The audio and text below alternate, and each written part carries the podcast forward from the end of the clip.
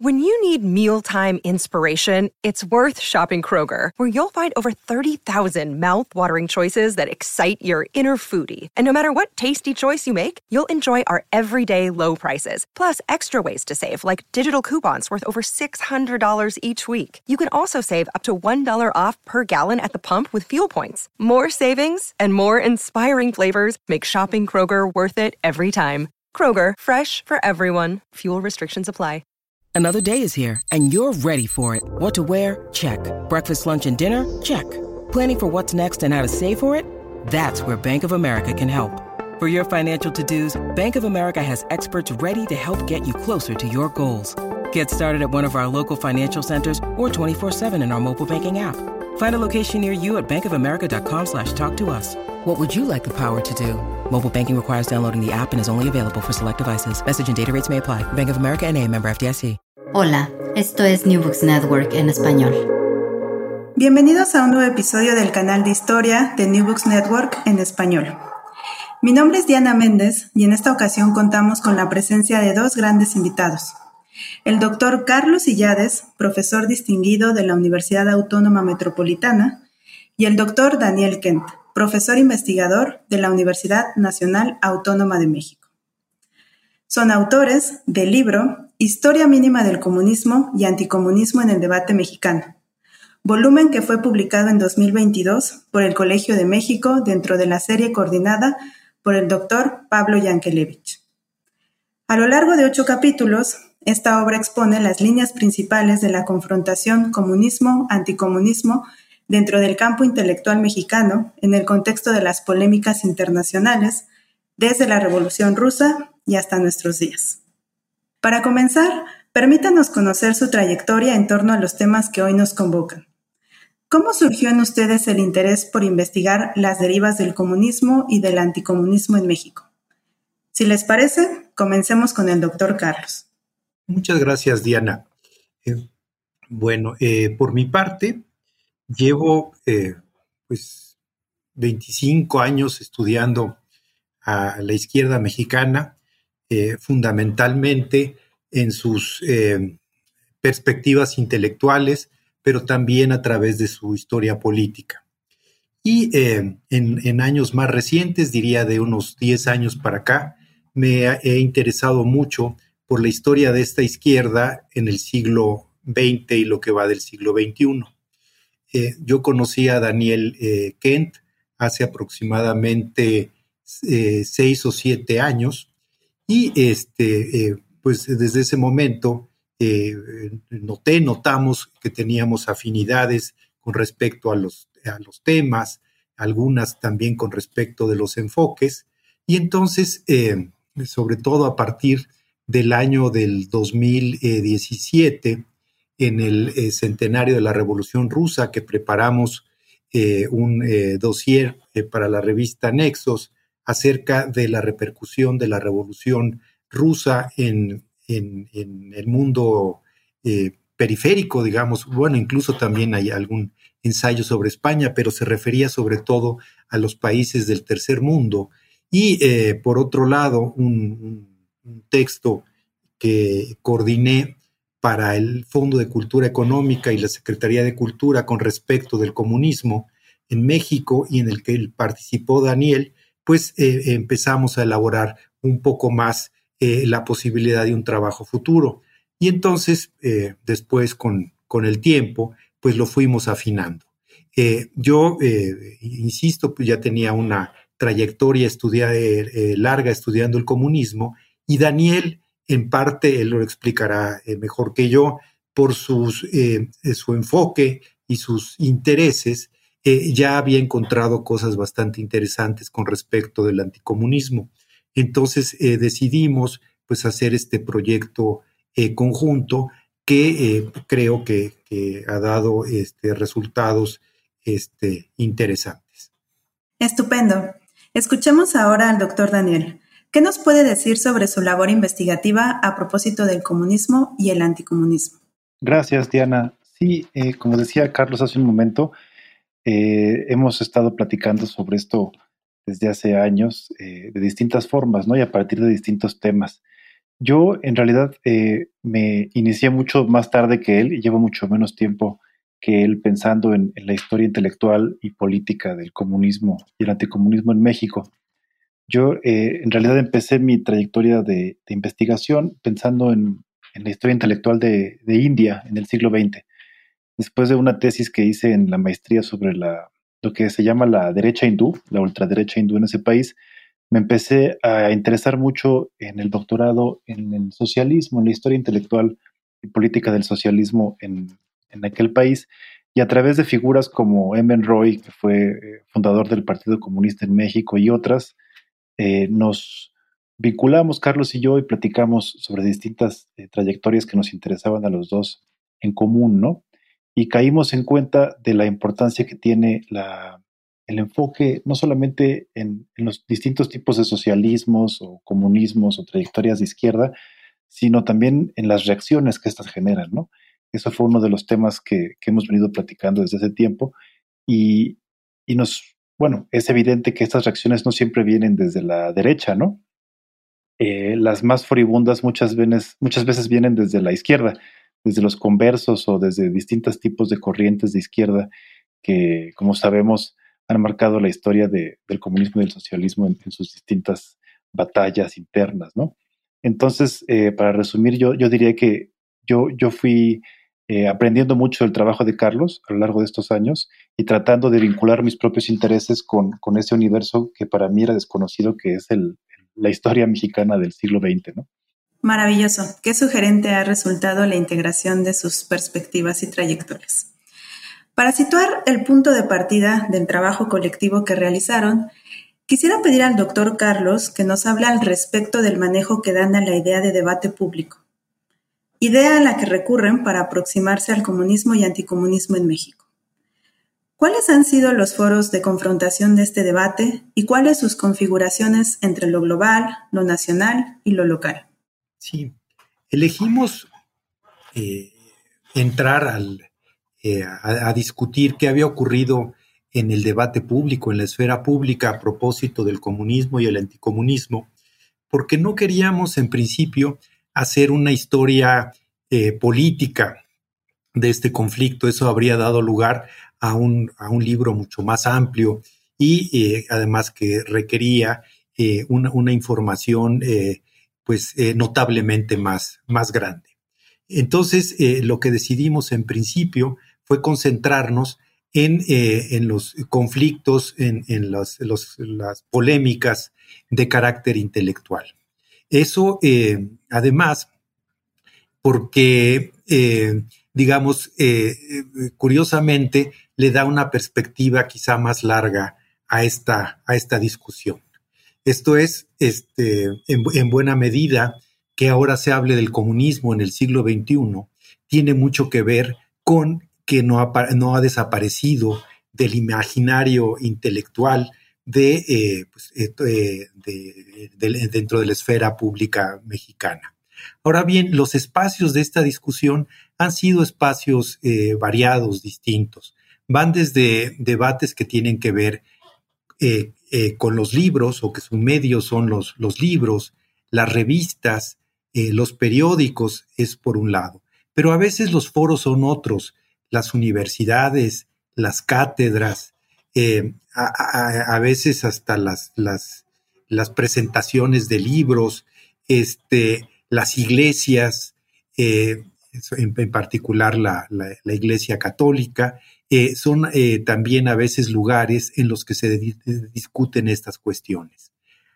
También, y lo vinculo con lo que preguntabas acerca de la perspectiva global, nacional y local, hay otro aspecto que es muy importante, no solo como una manera de enfocar la historia a partir de, eh, eh, de, estas eh, distintas dimensiones geográficas, espaciales, sino también es importante en, la medida en que el comunismo y el, y el anticomunismo son fenómenos globales. El comunismo, al igual que otras corrientes del socialismo, pienso por ejemplo el anarquismo, son corrientes que nacieron globales. Son este, eh, formas de organización, de debate, de socialización, que van mucho más allá de las fronteras eh, nacionales. Entonces, tanto por eh, un enfoque historiográfico como en la naturaleza misma de nuestro objeto de estudio, pues era importante vincular estos niveles eh, espaciales y estos niveles de la realidad. muchas veces los debates ocurridos en, México o en otras partes del planeta, pues eran debates que, reproducían o, donde reverberaban discusiones que habían iniciado en otros lugares, normalmente o habitualmente en los países eh, centrales, los países más desarrollados. Pero también en otros momentos, el debate, por ejemplo, latinoamericano o el debate o los debates en el tercer mundo alumbraron o dieron perspectivas a los debates europeos. Pienso, por ejemplo, en la época de las guerrillas en América Latina o eh, de los debates vinculados con ellas con respecto a la naturaleza de las sociedades eh, latinoamericanas y las sociedades periféricas. Entonces, eh, no sé, la teoría de la dependencia o la teoría de la economía mundo o cosas de ese tipo tienen mucho que ver con esta interrelación entre eh, los, los distintos espacios geográficos donde se han dado estas discusiones. Muchas gracias. Qué respuesta tan puntual. Dibujó con detalle los espacios de este debate. Para dar continuidad a las proposiciones del libro, quisiera pedir al doctor Daniel que nos hable sobre la pertinencia de estudiar al comunismo aparejado del anticomunismo. ¿Qué nos dice el comunismo del anticomunismo y viceversa? Permítame agregar una segunda pregunta. Según su apreciación, ¿de qué manera este enfoque puede aportar a la historiografía contemporánea y a nuestro entendimiento sobre el siglo XX? Yo creo que una de las grandes eh, ventajas que para nosotros tuvo enfocarnos en esta idea del debate público es que además de, que este es uno de los clásicos procedimientos, digamos, de la historia intelectual, eh, abordar estos debates como antagónicos nos permite darle como una eh, como abordaje a muchas dimensiones del problema, ¿no? La alta cultura, la cultura popular, los poetas, los curas, etcétera, ¿no? Em, creo que lo que queda claro en el libro es que tanto el comunismo como el anticomunismo no son solamente eh, formaciones ideológicas, por decirlo de una forma, sino que son eh, culturas, ¿no? Culturas políticas, pero también intelectuales en el sentido más amplio. Es decir, eh, están involucrados en la definición de estos campos artistas, literatos, pero también estos campos dan forma a lo que podríamos llamar como inclinaciones sentimentales, ¿no? emocionales. Esto hace que los debates y confrontaciones sean especialmente feroces ¿no? entre comunistas y, anticomunistas. El comunismo, por un lado, aparece, como decimos en la introducción, como una, digamos, un impulso fundamentalmente propositivo, ¿no? Que tiene una agenda política, que tiene eh, prioridades claras, que busca avanzar en, una dirección determinada. Y el anticomunismo siempre aparece como, como reactivo. Es, eh, no puede haber mejor definición de, una cultura política reaccionaria en el sentido literal de la palabra, ¿no?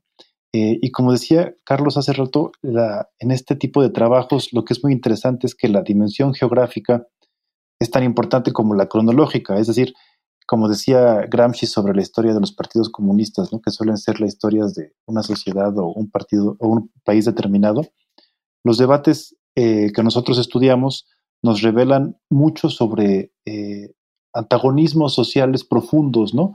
que, se, que se revelan a lo largo de, del siglo XX de distintas formas en el debate, pero que nos permiten entender de una manera muy distinta la historia intelectual de momentos claves, ¿no? la revolución, el cardenismo, el llamado milagro, los años 60, hasta, por supuesto, los años 80 y principios del siglo XX. Es decir, eh, este, esta aproximación a, estos debates comunismo-anticomunismo no solamente nos hacen aprender sobre la historia intelectual eh, y política de México, sino que nos permiten ver eh, o plantear como visiones distintas de esos episodios que creíamos, que ya conocíamos a partir de la revaloración de la importancia de estos antagonismos, que como digo, son de clase, de ideas, pero también muchas veces de, emociones ¿no? y de sentimientos. Estupendo, muchas gracias. Doctor Carlos, ¿usted quisiera añadir algo a este respecto? Por ejemplo, contarnos un poco más sobre la diversidad de actores presentes en estos debates. Sí, y también me gustaría abundar en algo que acaba de, señalar eh, Daniel. Eh, también quedan como, como reflejos. Entonces, eh, no solo es un, debate amplio o de muchos debates más bien amplios en, en, sentido geográfico, en el sentido temporal, sino también tiene reflejos este, sumamente duraderos. Ahorita, en el siglo XXI, en, en, el 2022, es difícil hablar de que haya eh, concretamente eh, comunismo, digamos, en alguna parte del planeta, por ejemplo. Incluso, eh, pues, aunque todavía hay partidos comunistas, pero cada vez son, son menos y cada vez han abandonado más la perspectiva comunista clásica. Sin embargo, seguimos los reflejos, este, sobre todo anticomunistas, hacen que se siga hablando como si el, comunismo tuviera este, una concreción histórica clara en, la época eh, contemporánea, en la época actual, y este, como si los actores fueran los actores de siempre. Entonces, eh, eh, ahí también es muy importante considerar eso, la durabilidad que tiene que también hace pensar que hay como espacios en la discusión pública que a veces se llenan o se le dan contenidos distintos, aunque se sigan utilizando los términos eh, viejos, los términos antiguos. Entonces, no sé, por ejemplo, en las manifestaciones públicas, discursivas, eh, recientes en los últimos años con respecto del, del comunismo mexicano o contra el comunismo mexicano, se supone como, como que el, el, comunismo existiera, digamos, existiera como, como una formación, como, una, como, como, como un acontecimiento histórico, digamos, reciente, y el, eh, la, reacción, el reflejo anticomunista es en, el sentido de que el enemigo ahí está, aunque se trate de, de, de, discursos políticos eh, eh, bastante distintos de lo que había sido el comunismo. Entonces me, gustaría mucho subrayar eso. Hay como espacios en la discusión eh, pública que corresponden, digamos, a discusiones que deberían ser nuevas, pero en realidad se plantean en los términos antiguos, en los términos, digamos, del siglo XX, como si los actores fueran exactamente los mismos. Es decir, algunos fantasean este, con que hay una, eh, una revolución en curso, por ejemplo, y otros eh, eh, de la misma manera consideran que esta revolución en curso pues es una amenaza para las familias, para la religión, para nuestras creencias e incluso para la mexicanidad. Entonces, eso es eso de los, de los reflejos, me parece que es uno de los aspectos bastante durables en el imaginario colectivo de, esta discusión comunismo-anticomunismo. Magnífico. Siguiendo el tema de la persistencia, la obra que hoy comentamos da cuenta de la existencia de una cultura comunista a lo largo de la historia del siglo XX mexicano. Una cultura que se nutrió de la Revolución Mexicana, de los campos del arte, la política y la reflexión histórica. Doctor Carlos, ¿Podría contarnos más sobre los elementos que configuran la identidad del comunismo en nuestro país? Me interesa que nos hable sobre esta cuestión, pues en nuestra cotidianidad son palpables esas huellas. Por supuesto. Eh, el, comunismo es eh, una cultura también, no es solo una idea del mundo, eh, una perspectiva política, un proyecto revolucionario, un proyecto de una reforma social eh, paulatina, sino el comunismo, y esa es una de las razones de su persistencia, es una cultura. Y en México, muy rápidamente, el comunismo, digamos, desde que surge la, primera formación explícitamente comunista, el, PCM en el año de 1919, eh, digamos, rápidamente se insertó en eh, la cultura nacional y en una cultura nacional que venía pues eh, de, una, de una revolución, eh, de una revolución además, eh, una revolución que tuvo un, un contenido social importante. Entonces, los, los primeros tiempos del comunismo mexicano son a la vez la acción de los militantes tratando de, participar e interviniendo, así sean como grupos eh, minoritarios, en los movimientos y organizaciones eh, sociales y políticas que se fundan en la década de los 20 y los 30, eh, en sindicatos, en ligas campesinas, pero también vinculándose, como decía hace un momento, muy rápidamente con el mundo de la cultura. De los primeros grupos que se organizan eh, eh, políticamente o, como actores colectivos, pues son los, los artistas, eh, son los pintores, son los grabadores, que auxilian, por ejemplo, a las publicaciones comunistas en la década de los 20, cuando se empieza a publicar en 1924 el Machete, el, primer periódico, digamos, eh, del Partido eh, Comunista Mexicano, pero también pues participan en los proyectos editoriales de la década de los 30. Esto es eh, no solo como en calidad de pues militantes, si bien no, no militantes de tiempo completo, pero sobre todo aportando sus sus, este, sus obras, sus trabajos a, eh, a las publicaciones comunistas. Entonces, e, eso, esa liga eh, desde el principio del comunismo con la cultura es muy importante y además con una cultura, insisto, que había sido sacudida por una revolución. Eso también lo podemos observar, eh, digamos, muy claramente en la, en la literatura o en la plástica, cómo se van yuxtaponiendo los discursos o, o el imaginario más bien comunista con el imaginario de la Revolución Mexicana. Basta ver los murales, por ejemplo, de Diego Rivera, ya no digamos los de Siqueiros, donde pues estas ligas son importantes. Eh, luego, en la, en la década de los, de, los, eh, de los 40, el comunismo mexicano entra en un declive, eh, pues la época más virulenta, digamos, del, del estalinismo, y, eh, eh, pero de todos modos no pierde presencia o no pierde del todo la presencia en el mundo de la cultura. Y en la década de los 60 y, de allí hasta la desaparición o del Partido Comunista Mexicano, que más que desaparición fue el que el Partido Comunista Mexicano dio lugar a una formación nueva, que fue el Partido Socialista Unificado de México.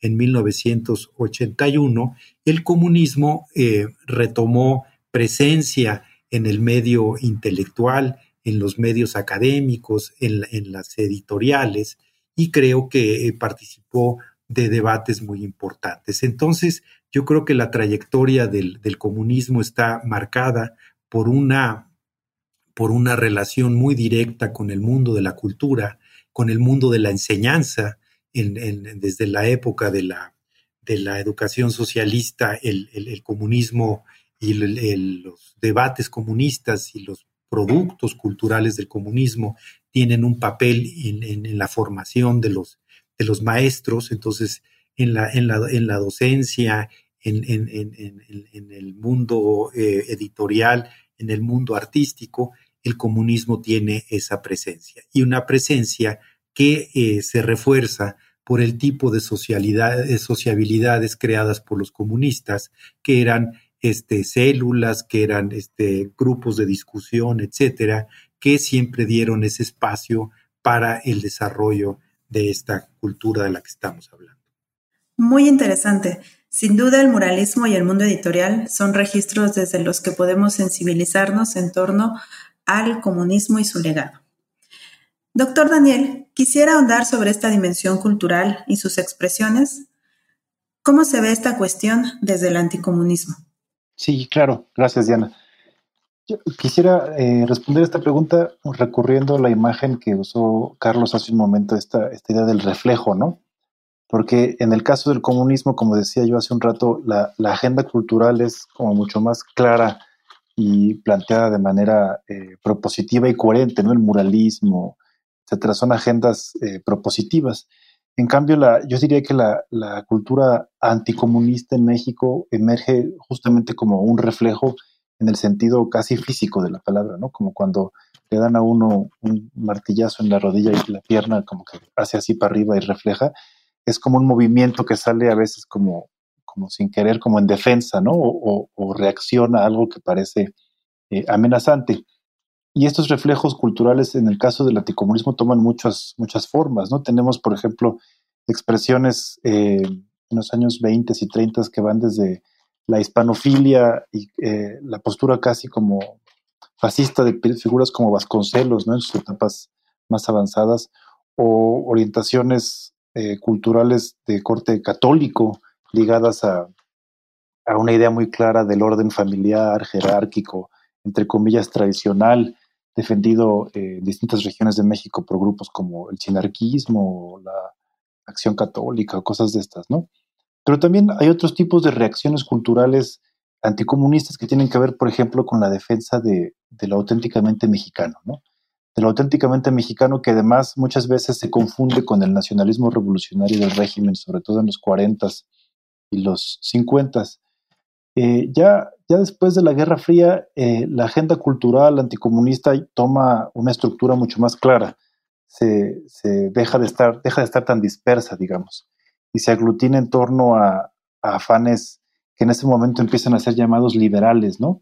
Que tienen que ver con una idea muy clara del posicionamiento que se debe tener en el escenario de la Guerra Fría, pero también con una idea muy clara de lo que, de los peligros que enfrenta el mundo de la posguerra, en específico esa idea eh, tenebrosa del, del, totalitarismo, ¿no? De la idea de que el comunismo representa eh, la expresión más acabada de, un, de un mal totalitario que va a acabar con las libertades individuales, etc. Es, muy curioso que eso suceda en México y en el resto del mundo, eh, si tomamos en cuenta que la etiqueta totalitarismo casi siempre en los años 40 y 50 se usaba para referirse al, al, régimen nazi, ¿no? Es como una eh, traducción eh, arbitraria que se hace, que se le asigna al estalinismo y que después el régimen estalinista le da un poco la razón a esos miedos, pero que en un inicio tiene que ver con una como, como reflejo eh, extraño de equivalencia falsa, ¿no? Por ejemplo, en el trabajo de Hannah Arendt y otras personas. Eh, para concluir, diría que esta eh, cultura anticomunista de la posguerra que se autodenomina liberal, a mi modo de ver, es la más poderosa a lo largo de todo el siglo XX porque es retomada en distintos momentos en los años 70, pero sobre todo 80s, 90s y ya en el siglo XXI, por otro tipo de, círculos intelectuales y culturales que ya no son liberales en el sentido de la primera posguerra, sino que son eh, liberales en otro sentido. Y ahí tenemos, y, podemos hablar de eso más adelante con detenimiento, pero tenemos a, personas eh, y grupos que se, que se juntan en torno a iniciativas como la revista Vuelta y más tarde eh, Letras Libres y demás, que retoman mucho del vocabulario liberal de los años 50, pero con, un significado muy distinto y en un entorno global muy diferente. ¿no? En ese sentido, yo diría que si tuviéramos que hablar de una cultura eh, predominante del anticomunismo en México, sería una cultura que se asume y se identifica con, lo liberal. Y eso eh, es muy interesante, sobre todo eh, en vista de lo que ha pasado en, términos, en años recientes y en décadas recientes en torno a, eso que se llama lo neoliberal, ¿no? Eh, pero bueno, quizá podamos hablar de eso un poco más adelante. Muchas gracias por tan completa respuesta. Sin duda, dar seguimiento a las expresiones del anticomunismo representa retos puntuales. Para dar continuidad a lo que mencionaba hace un momento al respecto de las publicaciones, quiero decir que considero un gran aporte de esta investigación que ustedes presentan, el fino mapeo que hacen sobre las variadas publicaciones que otorgaron sustento al debate mexicano. En tal sentido, quisiera preguntarle al doctor Carlos si pudiera hablarnos sobre la continuidad de estas publicaciones. Por mencionar algunos títulos, traigo a, colación El Machete, La Voz de México, Oposición, Historia y Sociedad, Cuadernos Políticos, etc. Eh, gracias, Diana. Eh, la cultura eh, socialista dentro de la que forma parte el comunismo es una cultura letrada, una cultura que tiene gran aprecio por, la, pues por la ilustración en el, sentido de horizonte intelectual, por, por, el debate racional y, e incluso por la ciencia. Entonces, eh, desde, desde, el principio, la cultura socialista y concretamente en el siglo XX la cultura comunista estuvo acompañada de la creación de editoriales, de publicaciones e incluso de bibliotecas. En eso se parece, por ejemplo, a la cultura anarquista. Entonces, dentro de las publicaciones hubo muchísimas.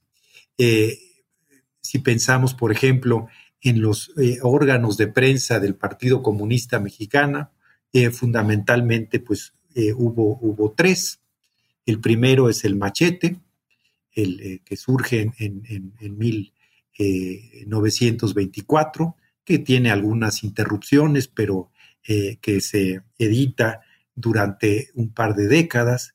Después es sustituido por La Voz de México y finalmente el, último, el último segmento de la historia eh, de estas publicaciones periódicas eh, partidarias, pues lo cubre oposición. Oposición, además, eh, que es una publicación que le da un papel importante a, a, la vida cultural otra vez. Esto es muy llamativo y lo vinculo con las cosas que platicábamos hace un rato.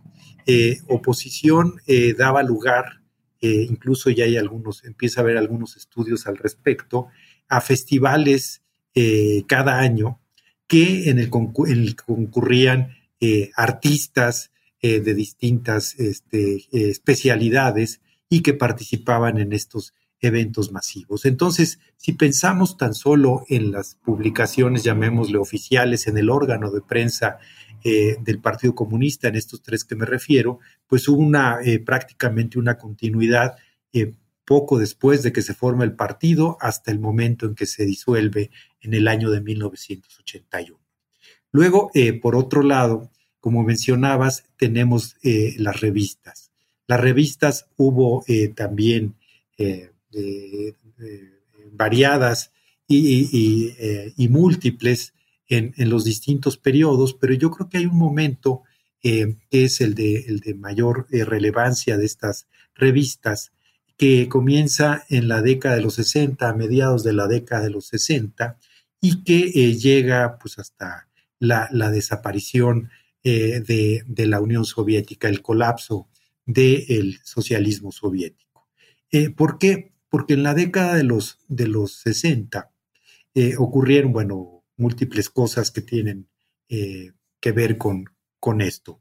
En primer lugar, el, marxismo ya era un marxismo que había llegado a las universidades, a las escuelas, había este, múltiples cátedras de marxismo o de em, eh, enfoques marxistas de las distintas disciplinas, se habían este, eh, masificado las universidades públicas, etcétera. Entonces había, digamos, una, un ambiente muy favorable eh, para esas discusiones. Pues bueno, estaba la Revolución Cubana y otros eh, episodios, digamos, importantes de la historia política latinoamericana y mexicana.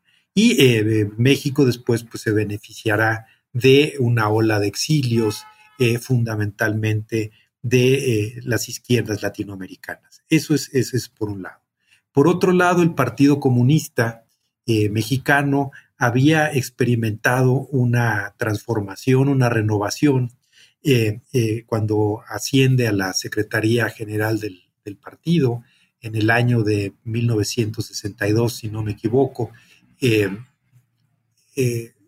la, nueva dirigencia, Arnoldo Martínez Verdugo, que estaba muy preocupado porque el, comunismo eh, mexicano recuperara esa beta intelectual que algo se había perdido en, la época en que lo dirigió eh, eh, Dionisio Encina, que fue pues, el periodo más, más cruento, más fuerte del estalinismo. Entonces también había ese interés por parte de la, de la dirigencia del Partido Comunista.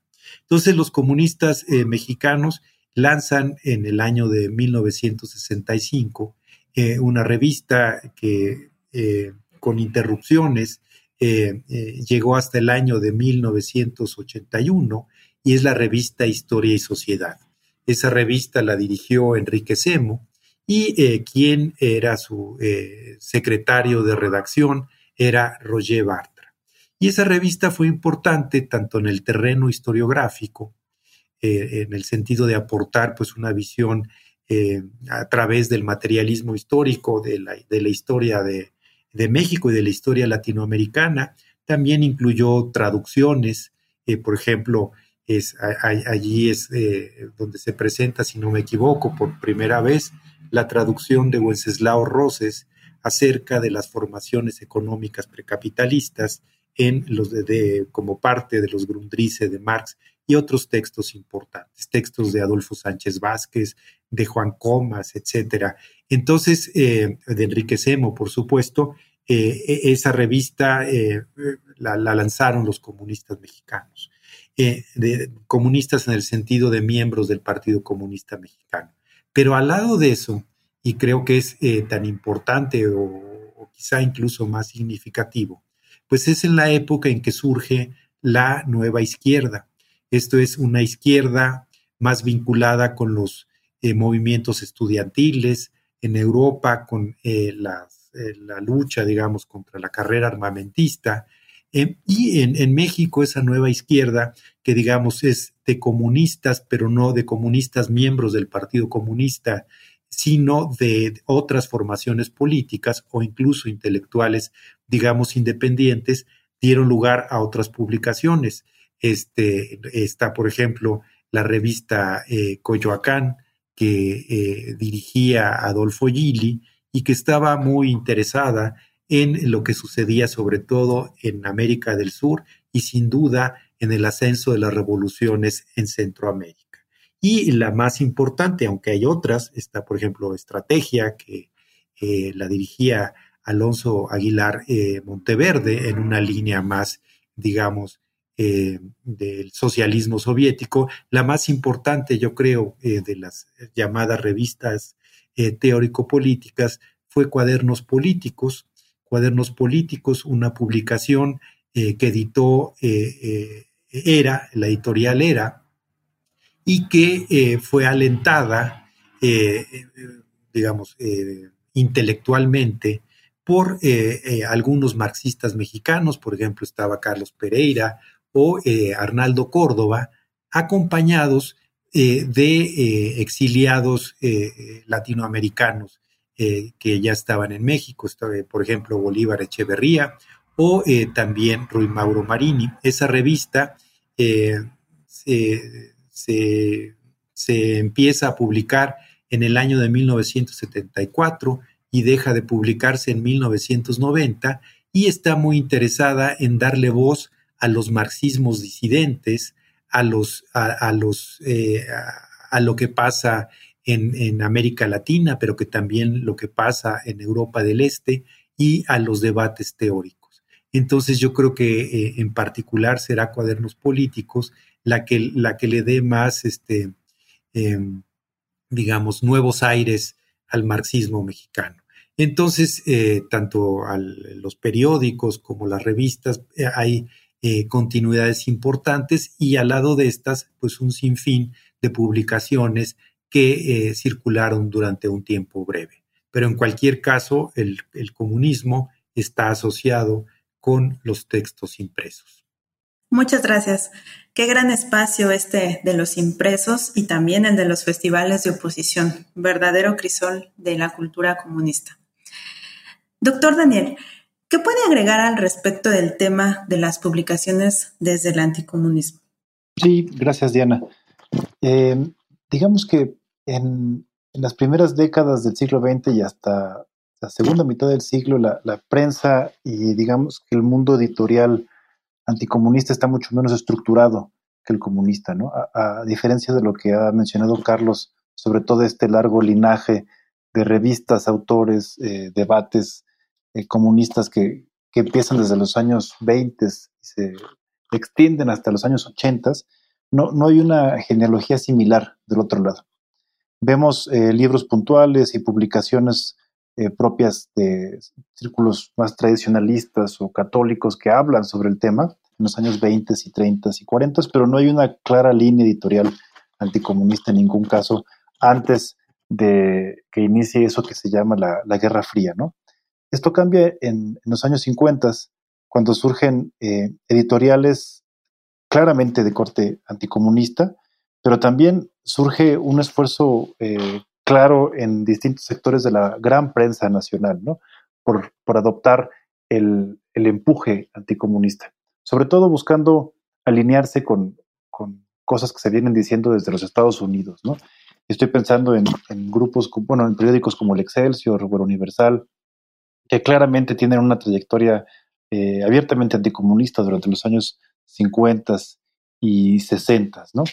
Eh, también en la parte editorial, digamos, en la parte de los de las editoriales, de las publicaciones de, libros, digamos, hay una hay una empuje también a todo eh, una línea claramente asociada con eso que se llama el liberalismo de la Guerra Fría y la crítica al comunismo y al totalitarismo, que se nutre por un lado de, este eh, alineamiento con, con, las corrientes intelectuales que se están dando en Estados Unidos, pero también se nutren de empujes como el del famoso Congreso por la Libertad de la Cultura, ¿no? al cual eh, le dedicamos una parte importante de un capítulo sobre la Guerra Fría, que es, un, es una organización particularmente fascinante que recicla a un montón de, de figuras que durante los años 20, 30, 40 habían estado muy involucradas en distintas esferas radicales de izquierda y no tan de izquierda, en distintos lugares del mundo, pero que, son como recicladas a partir de los nuevos planteamientos de este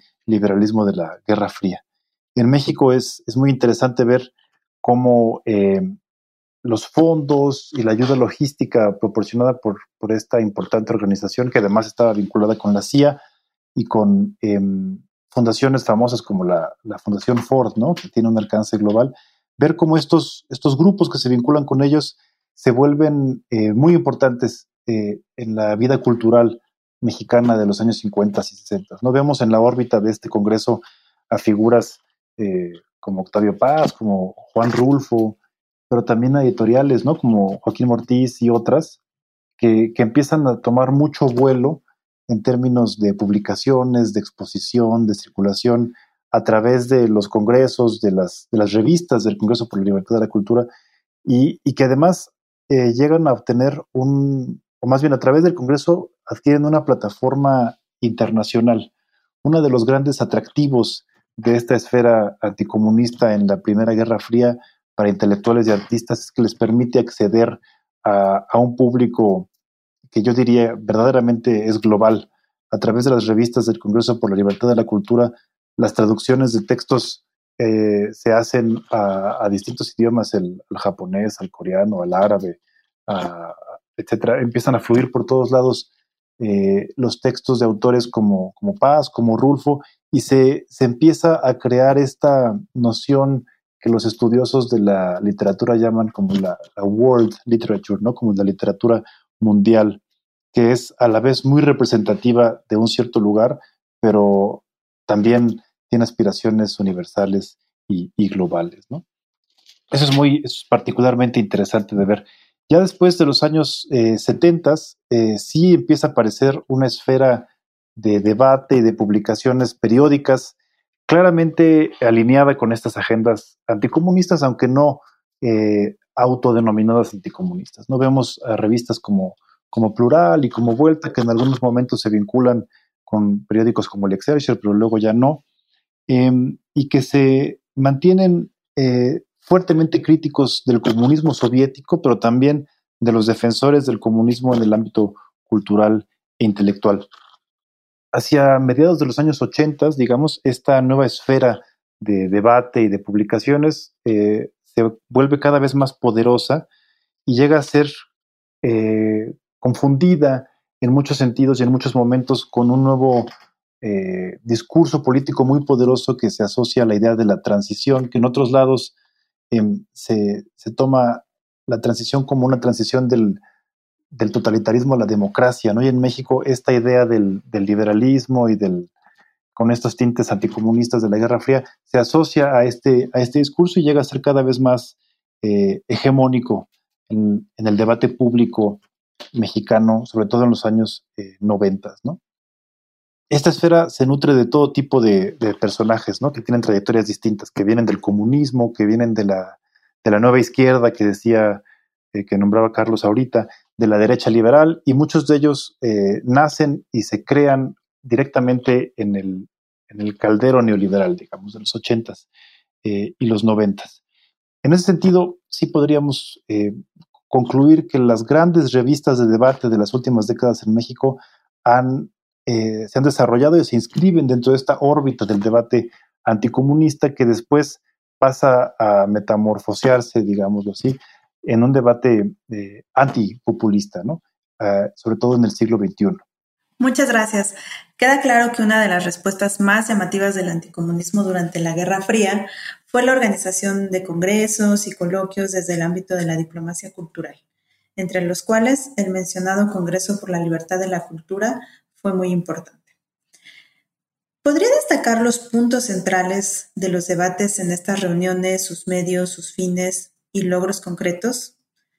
Le pido que ahonde en esta cuestión, doctor Daniel, pues considero que es una de las temáticas que más pueden alentar a nuestros escuchas a conseguir un ejemplar del libro. Gracias, Diana. Sí, eh, el Congreso por la Libertad de la Cultura es, es una especie de frente cultural del nuevo imperialismo estadounidense que surge después de la, del fin de la Segunda Guerra Mundial. Se vincula desde un inicio con la CIA, que si no me equivoco se crea en el 46 o en el 47, es decir, muy poco después del final de la guerra, y tiene la intención de promover lo que se llamaba en ese entonces eh, los ideales del mundo libre eh, alrededor del mundo, especialmente en regiones donde el comunismo tiene una fuerte presencia cultural, como es el caso de México pero también lo vemos muy activo en lugares, en países como India, eh, Líbano, Corea, Egipto, es decir, tienen, eh, pero también en, la órbita soviética, tienen una presencia o una voluntad realmente global. Hay historiadores que lo, han llamado como una especie de contraparte cultural del, Plan Marshall en Europa, por ejemplo. Mientras fluían los fondos para la reconstrucción de Europa, fluían también ediciones baratas, eh, bonitas y accesibles de, de George Orwell y de, gente de este tipo, que, que hablaban del, del, problema del totalitarismo y del peligro del comunismo, pero desde un frente no propiamente ideológico, sino, sino literario. Eh, en México, la historia del Congreso por la Libertad de la Cultura se vincula eh, muy poderosamente con la historia del exilio antitotalitario, así lo ha llamado Claudio Albertani, de los años 30 y 40 en México, son figuras eh, como Julián Gorkin los que llevan a cabo esta adaptación del modelo del Congreso por la Libertad de la Cultura en México. Y son otras figuras como Trotsky y Víctor Serge los que sirven de modelo eh, intelectual eh, para pensar en, un, en la nueva clase de debates literarios y filosóficos e intelectuales que se debían tener en una época totalitaria. Eh, en México, eh, más bien México adquiere un lugar particularmente importante en la historia del Congreso por la Libertad de la Cultura, ya que es visto desde el inicio como la base desde la cual se va a extender esta nueva agenda liberal, antitotalitaria, antisoviética al resto del continente latinoamericano. en ese sentido, la Ciudad de México en los años 50 se convierte en uno de los núcleos principales de circulación de estas publicaciones, eh, pero también en el, en el, centro de una serie de encuentros eh, organizados por el Congreso por la Libertad de la Cultura, pero también abrazados con particular entusiasmo por la intelectualidad mexicana del momento, ¿no? Tenemos en el 56 lo que se llamó la Conferencia Latinoamericana por la Libertad, que se celebra en el, en el Auditorio Nacional y en otros lugares, y, que, y en la cual se reúnen un montón de personas a hablar de todo tipo de cosas, pero principalmente eh, buscando alinearse con esta nueva esfera cultural global que es que busca siempre pertenecer a estos ideales occidentales que se asocian con el Atlántico Norte en la Guerra Fría, pero también señalar las particularidades regionales, las idiosincrasias eh, culturales de distintas regiones eh, y al mismo tiempo pensarse como, como universales. ¿no?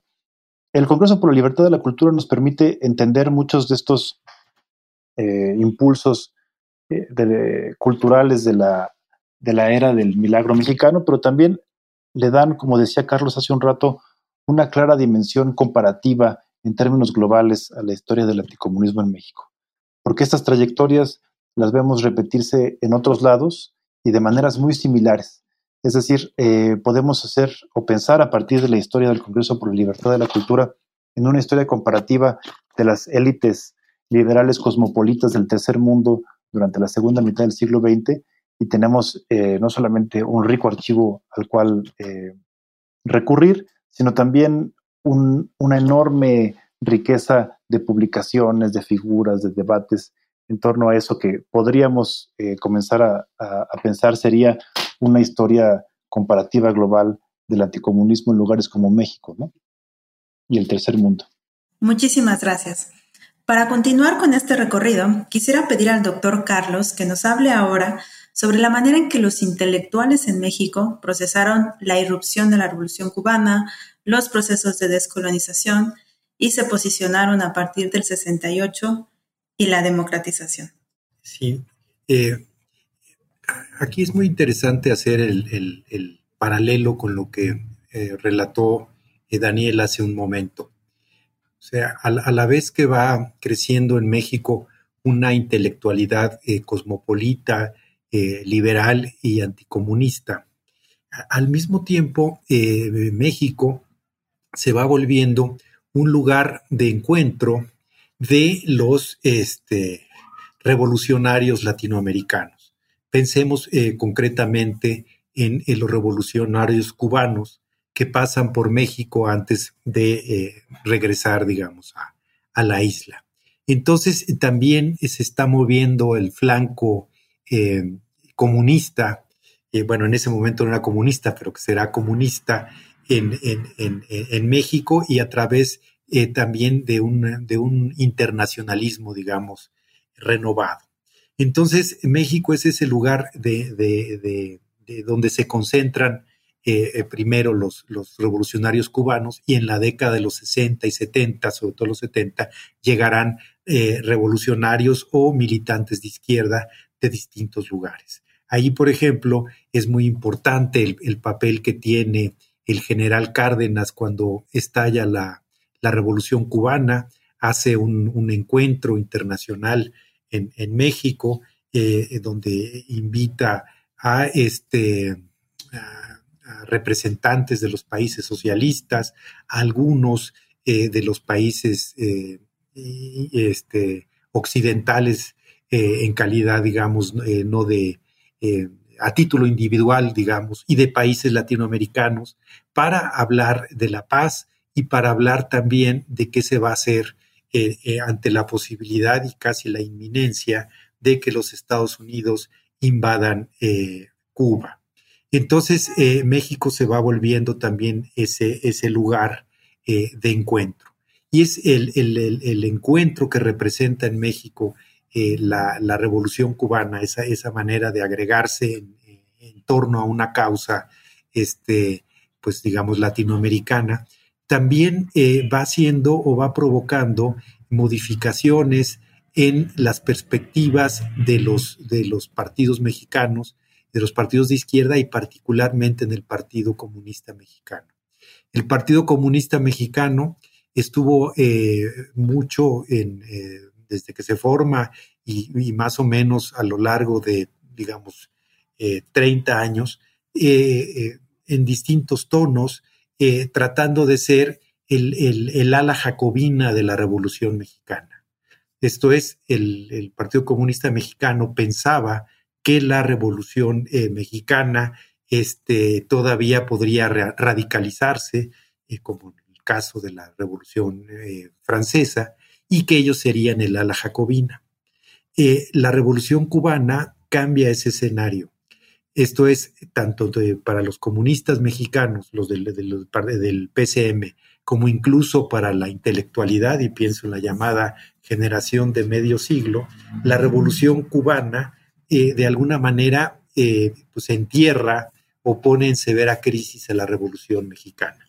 Se piensa que pues, se necesita o una revolución nueva o una transformación, digamos, bastante radical del curso que llevaba la Revolución Mexicana para que realmente eh, eh, México, digamos, se acercara a las transformaciones que se veía que estaban o que podían ocurrir en Cuba.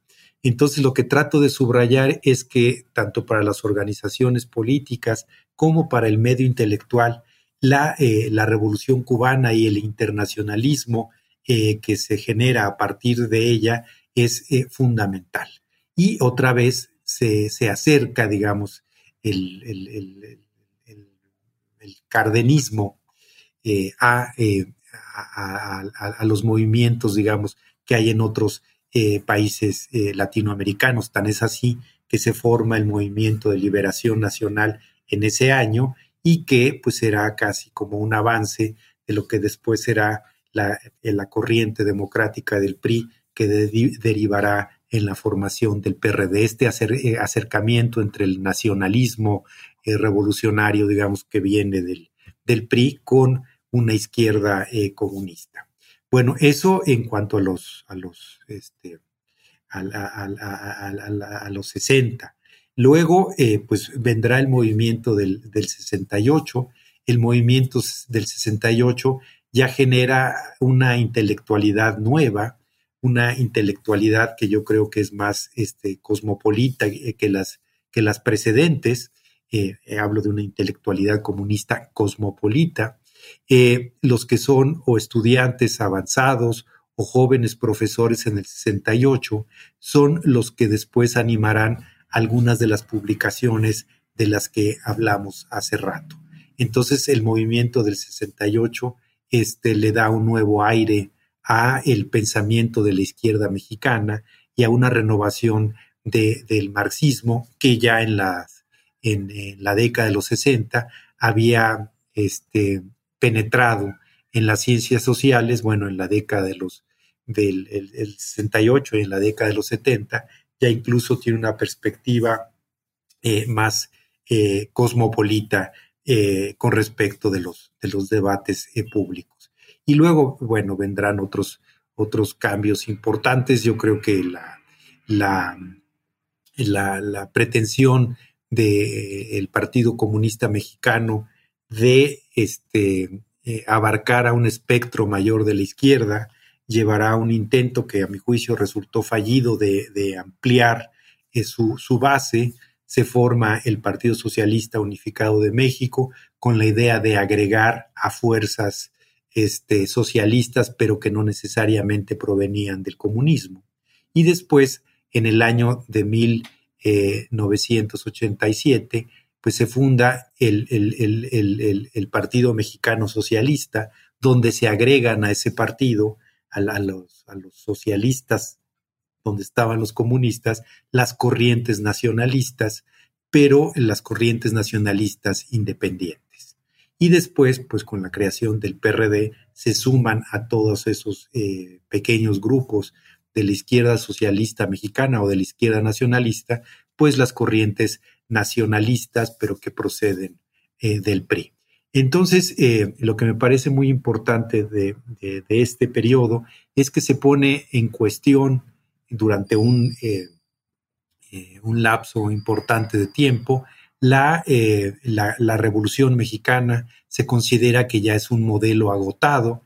De hecho, ya había habido críticas importantes, pero desde el flanco liberal, pienso en Daniel Cosío Villegas con su texto La crisis de México, pero digamos en el terreno de la izquierda que trató, tardó más tiempo en procesarse, en estos años y a consecuencia de la Revolución cubana, eh, se generan, digamos, estas nuevas perspectivas. Y una de ellas, pues, es la de José Revueltas, quien planteará de manera muy clara de que el cepo que tiene atado al movimiento obrero, a, la, dominación, pues es el, el, discurso y el régimen de la Revolución Mexicana y pues su obra, el segundo momento o tercer momento de su obra, irá dirigido a cómo zafarse, cómo hacer que la clase obrera mexicana tuviera eh, obedeciera a sus propios fines y no a una ideología impuesta por un régimen que a juicio de revueltas era un régimen burgués. Ya después lo que ocurrirá, pues que otra vez se vuelve a acercar el socialismo y el comunismo mexicano a la revolución mexicana y de eso pues de alguna manera seguimos todavía.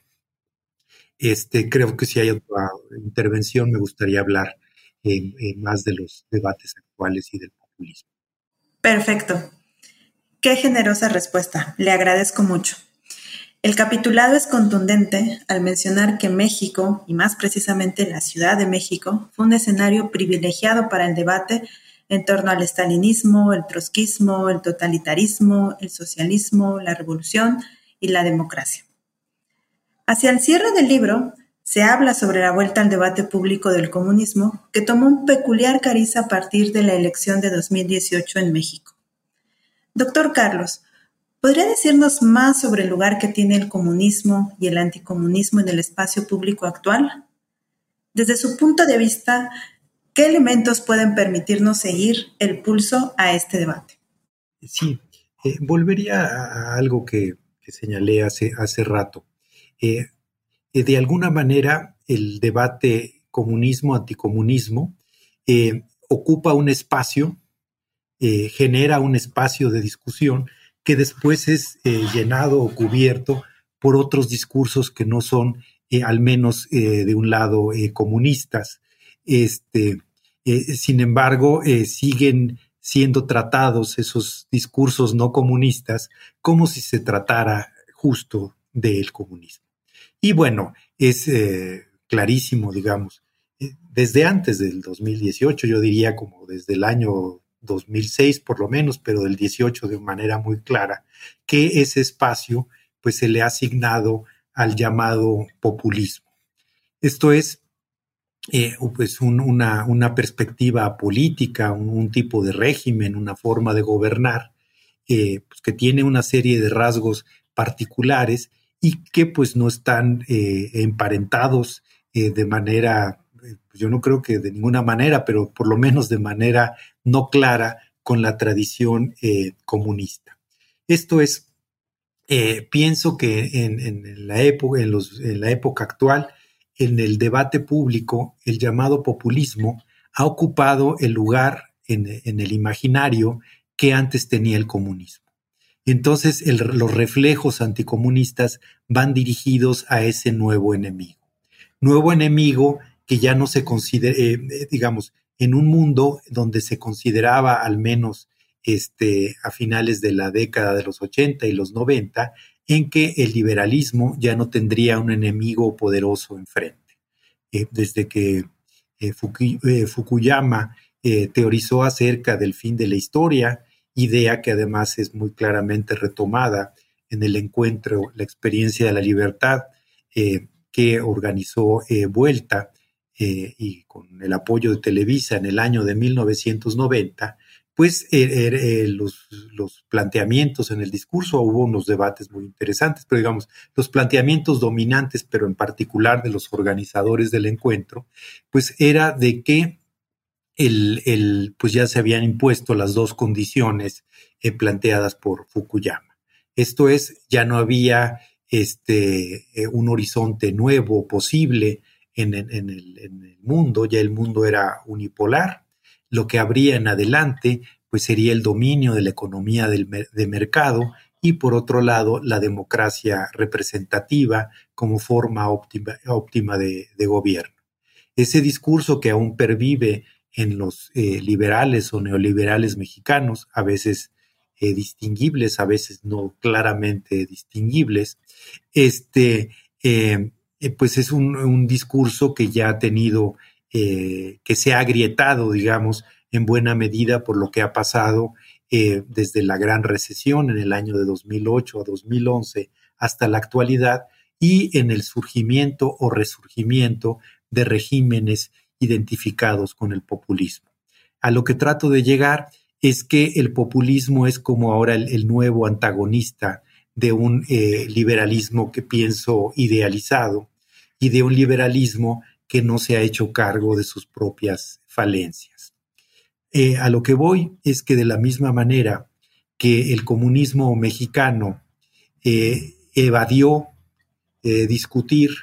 eh, la caída del muro de Berlín y el colapso de la Unión Soviética, y que en buena medida eso se le facilitó al sumarse a la avalancha cardenista en la elección del 88 y después dar lugar al PRD, es eh, algo parecido a lo que le está pasando a los liberales mexicanos eh, con, con, el ascenso del llamado populismo.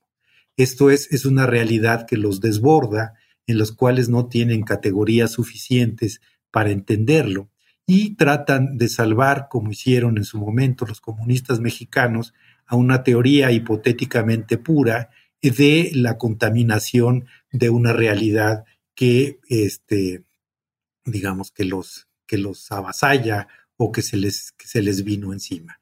Entonces, esa perplejidad que veíamos en los 90 en, en, en la izquierda socialista es algo de lo que estamos viendo en la época actual, con el avance o en el ascenso de los llamados populismos, un, liberalismo que no tiene tampoco eh, respuestas muy claras para hacerse cargo de uno de los problemas contemporáneos más importante, sino el más importante, que es el problema de la desigualdad social.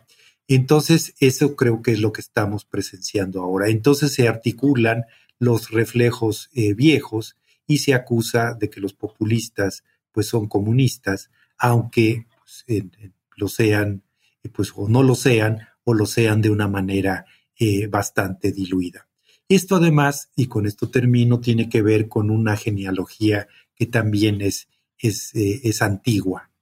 Es decir, desde el surgimiento de la Unión Soviética, los autores o algunos de los autores que después serían teóricos de la Escuela Austríaca de Economía, la llamada neoliberal, eh, concretamente eh, eh, Ludwig von Mises, plantea desde el año de 1922 que el modelo de la economía planificada, es decir, el modelo de la economía soviética, pues llevaría tanto a una distorsión económica muy importante como sería también responsable ese modelo y la ideología que estaba detrás del el ascenso del nacionalsocialismo.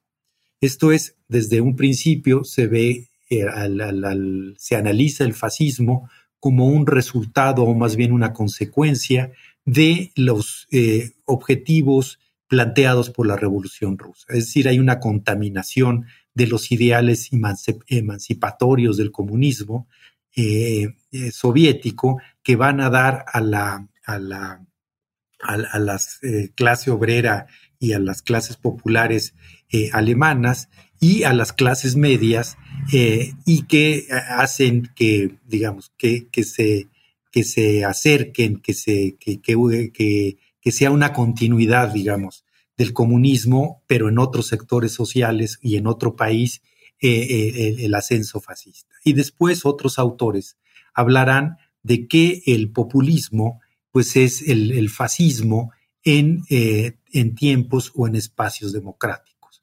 Entonces, en esa genealogía que el trazo muy brevemente, pues el responsable último de lo que vemos ahora, pues sería el viejo comunismo, el viejo comunismo que alimenta al fascismo y el fascismo que después alimentará y será el, gen, digamos, negativo que contienen los populismos. Entonces también en ese imaginario, pues se trata de cuadrar una eh, realidad en la cual el liberalismo pues eh, se niega también a explicar su, propia crisis. Este, entonces, pues sí creo o noto un paralelo con lo que ocurrió con el comunismo en la década de los eh, finales de los 80 y sin duda los 90. Este, esta idea de que la realidad es independiente de los modelos o de las, de las teorías y de que había un socialismo real y un socialismo teórico que podríamos decir puro, pues ahora los liberales plantean algo parecido, tratan de, salvar al liberalismo sin hacerse cargo de las consecuencias eh, prácticas de, algunas de, sus, de algunos de sus postulados. Muchas gracias. Se trata de planteamientos muy pertinentes. Doctor Daniel, para ir cerrando nuestra entrevista, ¿Podría decirnos cómo ve el futuro del estudio del comunismo, anticomunismo, sus reflejos y desdoblamientos? ¿Cómo involucrar a las jóvenes generaciones? Pregunto esto, pues uno de los propósitos de esta obra es hacer asequible la temática a un público más amplio. Sí, claro que sí, Diana, que me, gusta mucho la, pregunta que planteas. Eh, se me ocurren varias cosas para, pensar en, revitalizar este, este campo de estudio que, como ha planteado Carlos ahorita, resulta especialmente pertinente para el momento en el que estamos, ¿no? Por un lado, se me ocurre que puede ser muy interesante eh, retomar, si bien este es una, un libro que se tiene la palabra México en el título, en el debate público en México, me gustaría retomar la dimensión eh, global de todo esto, de todos estos debates y, problemas, ¿no? Ya señaló Carlos hace rato y, yo también en mi intervención previa, cómo México es efectivamente un fascinante nodo eh, de, de, estas historias globales de mezclas, confrontaciones y reinterpretaciones intelectuales y políticas. ¿no? La gran ambigüedad que ocupa México en el panorama internacional del siglo XX hace que la historia nacional mexicana sea particularmente fértil para las reflexiones en torno a, lo global. No sabemos bien si es Norte o Sur América o Latinoamérica, la, ambigüedad que, tiene en términos históricos eh, la, Revolución Mexicana, ¿no? pero también el ambiguo papel de México en, la Guerra Fría, en el tercer mundo, en la historia del desarrollismo, del neoliberalismo, etcétera. Siempre está México ahí como una especie de excepción, de, lugar extraño y al mismo tiempo de, actor central en todas estas trayectorias, ¿no? Ahora, eh, también yo creo que sería muy interesante pensar a partir de este libro en justamente las la necesidad que tenemos de pensar en las continuidades de estos debates en el presente y en los últimos 20 años. Ya Carlos ha hablado un poco sobre esto, pero me gustaría señalar un par de cosas. Las continuidades entre el anticomunismo del siglo XX y el antipopulismo del siglo XXI eh, apuntan a, lo que podríamos llamar el núcleo eh, reaccionario del liberalismo global a partir de la Guerra Fría, y lo digo en el sentido más literal. Eh, como decía Carlos hace un rato, hay una especie de autocrítica absoluta de, ese mundo intelectual liberal que deja de ser propositivo y que da por sentada su propia hegemonía y que por lo tanto se vuelve eh, cada vez más reactivo, se enfoca cada vez más en, el miedo, en el peligro. Y ahí vemos claramente una serie de continuidades eh, sorprendentes, pero, pero bastante lógicas cuando las pensamos con detenimiento, entre ese temor al totalitarismo de los años 60 y 50 eh, y el temor que existe en el al populismo, por ejemplo, en Latinoamérica desde principios del siglo XXI, ¿no? Eh, sin embargo, hay una, hay una nueva vuelta de tuerca, no es que el anticomunismo se vuelva nada más antipopulismo, porque si el comunismo era un enemigo claramente identificable, además representado en una gran potencia global como era la Unión Soviética, eh, el populismo es una especie de etiqueta que, no, que no es clara, que es totalmente amorfa, que puede ser de derecha o de izquierda y que por lo tanto es muy difícil de definir en términos ideológicos. Y aquí hay una gran labor que tenemos que, llevar a cabo en términos analíticos, historiográficos, que tiene que ver con la necesidad de hablar claramente de la historia eh, intelectual e ideológica del siglo XX y cómo las confusiones que se derivan de esa historia siguen presentes en el siglo XXI. El hecho de que ahora podamos decir que el populismo puede ser trompista o chavista o de derecha o de izquierda, nos habla de uno de los núcleos duros de ese liberalismo reaccionario del siglo XX, que es la idea de que existe la posibilidad de existir en una dimensión post-ideológica. Es decir, que existe un pensamiento que escapa a la ideología y que por lo tanto es eh, profundamente objetivo y científico. Esa era una de las grandes fantasías del anticomunismo del siglo XX este, este pensamiento post-ideológico que es defendido por distintos autores como Raymond Aon o Daniel Bell durante el siglo XX, también tiene una contraparte anti-utópica. Y eso, eh, eso es profundamente o, muy claro en el momento en el que estamos. Si nos atenemos a la idea de que hay que superar las ideologías y pensar de manera racional, objetiva, desapasionada sobre el mundo, perdemos toda posibilidad de pensar en utopías concretas o, al menos comprensibles para el mundo en el que vivimos, ¿no? Y eso, eso queda muy claro hoy en día, como decía famosamente Zizek, ¿no? Que resulta más eh, fácil pensar en el colapso de todo que, crear una utopía. Y si queremos hacer que la historia del siglo XX sea, la historia intelectual y política del siglo XX sea relevante para el momento en el que estamos, tenemos que enfrentarnos a todas estas eh, limitantes del pensamiento liberal eh, reciente y pensar de maneras que sean otra vez ideológicas, pero no por eso irracionales, y otra vez utópicas, pero no por eso eh, inservibles ¿no? en el mundo en el que estamos.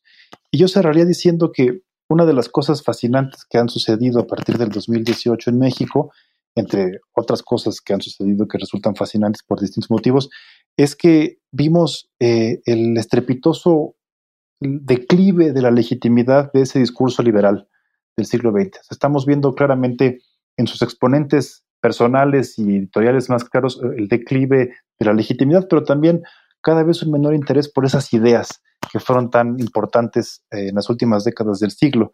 Y eso nos puede parecer bueno o malo, pero nos pone frente a la urgente tarea de pensar en nuevas coordenadas para eso que justamente le da título al libro, ¿no? que es el debate público en México, nuevas coordenadas que vayan más allá de la fijación con esos viejos miedos ¿no? del siglo XX y esas viejas esperanzas, porque el mundo es muy distinto y necesitamos realmente ponernos a pensar de manera seria en cómo lo vamos a interpretar ahora. Muy de acuerdo. Algo que este libro corrobora es que contamos con un amplio archivo para encarar este debate en términos ideológicos. Antes de despedirnos, doctor Carlos, ¿podría contarnos si se encuentran preparando un nuevo proyecto colaborativo o dónde podemos dar continuidad a su colaboración? No, eh, todavía no lo, lo tenemos definido. Eh, yo actualmente estoy trabajando acerca de los nuevos anarquismos este, y, no, no, no, he platicado eh, con Daniel la posibilidad de dar continuidad a, esta, a este texto que pues, tendría que ver más ahora, sin duda, con con los llamados populismos y con las, con las nuevas derechas. Entonces, esa sería una posibilidad, pero por la pronto no, no, la hemos, no la hemos platicado.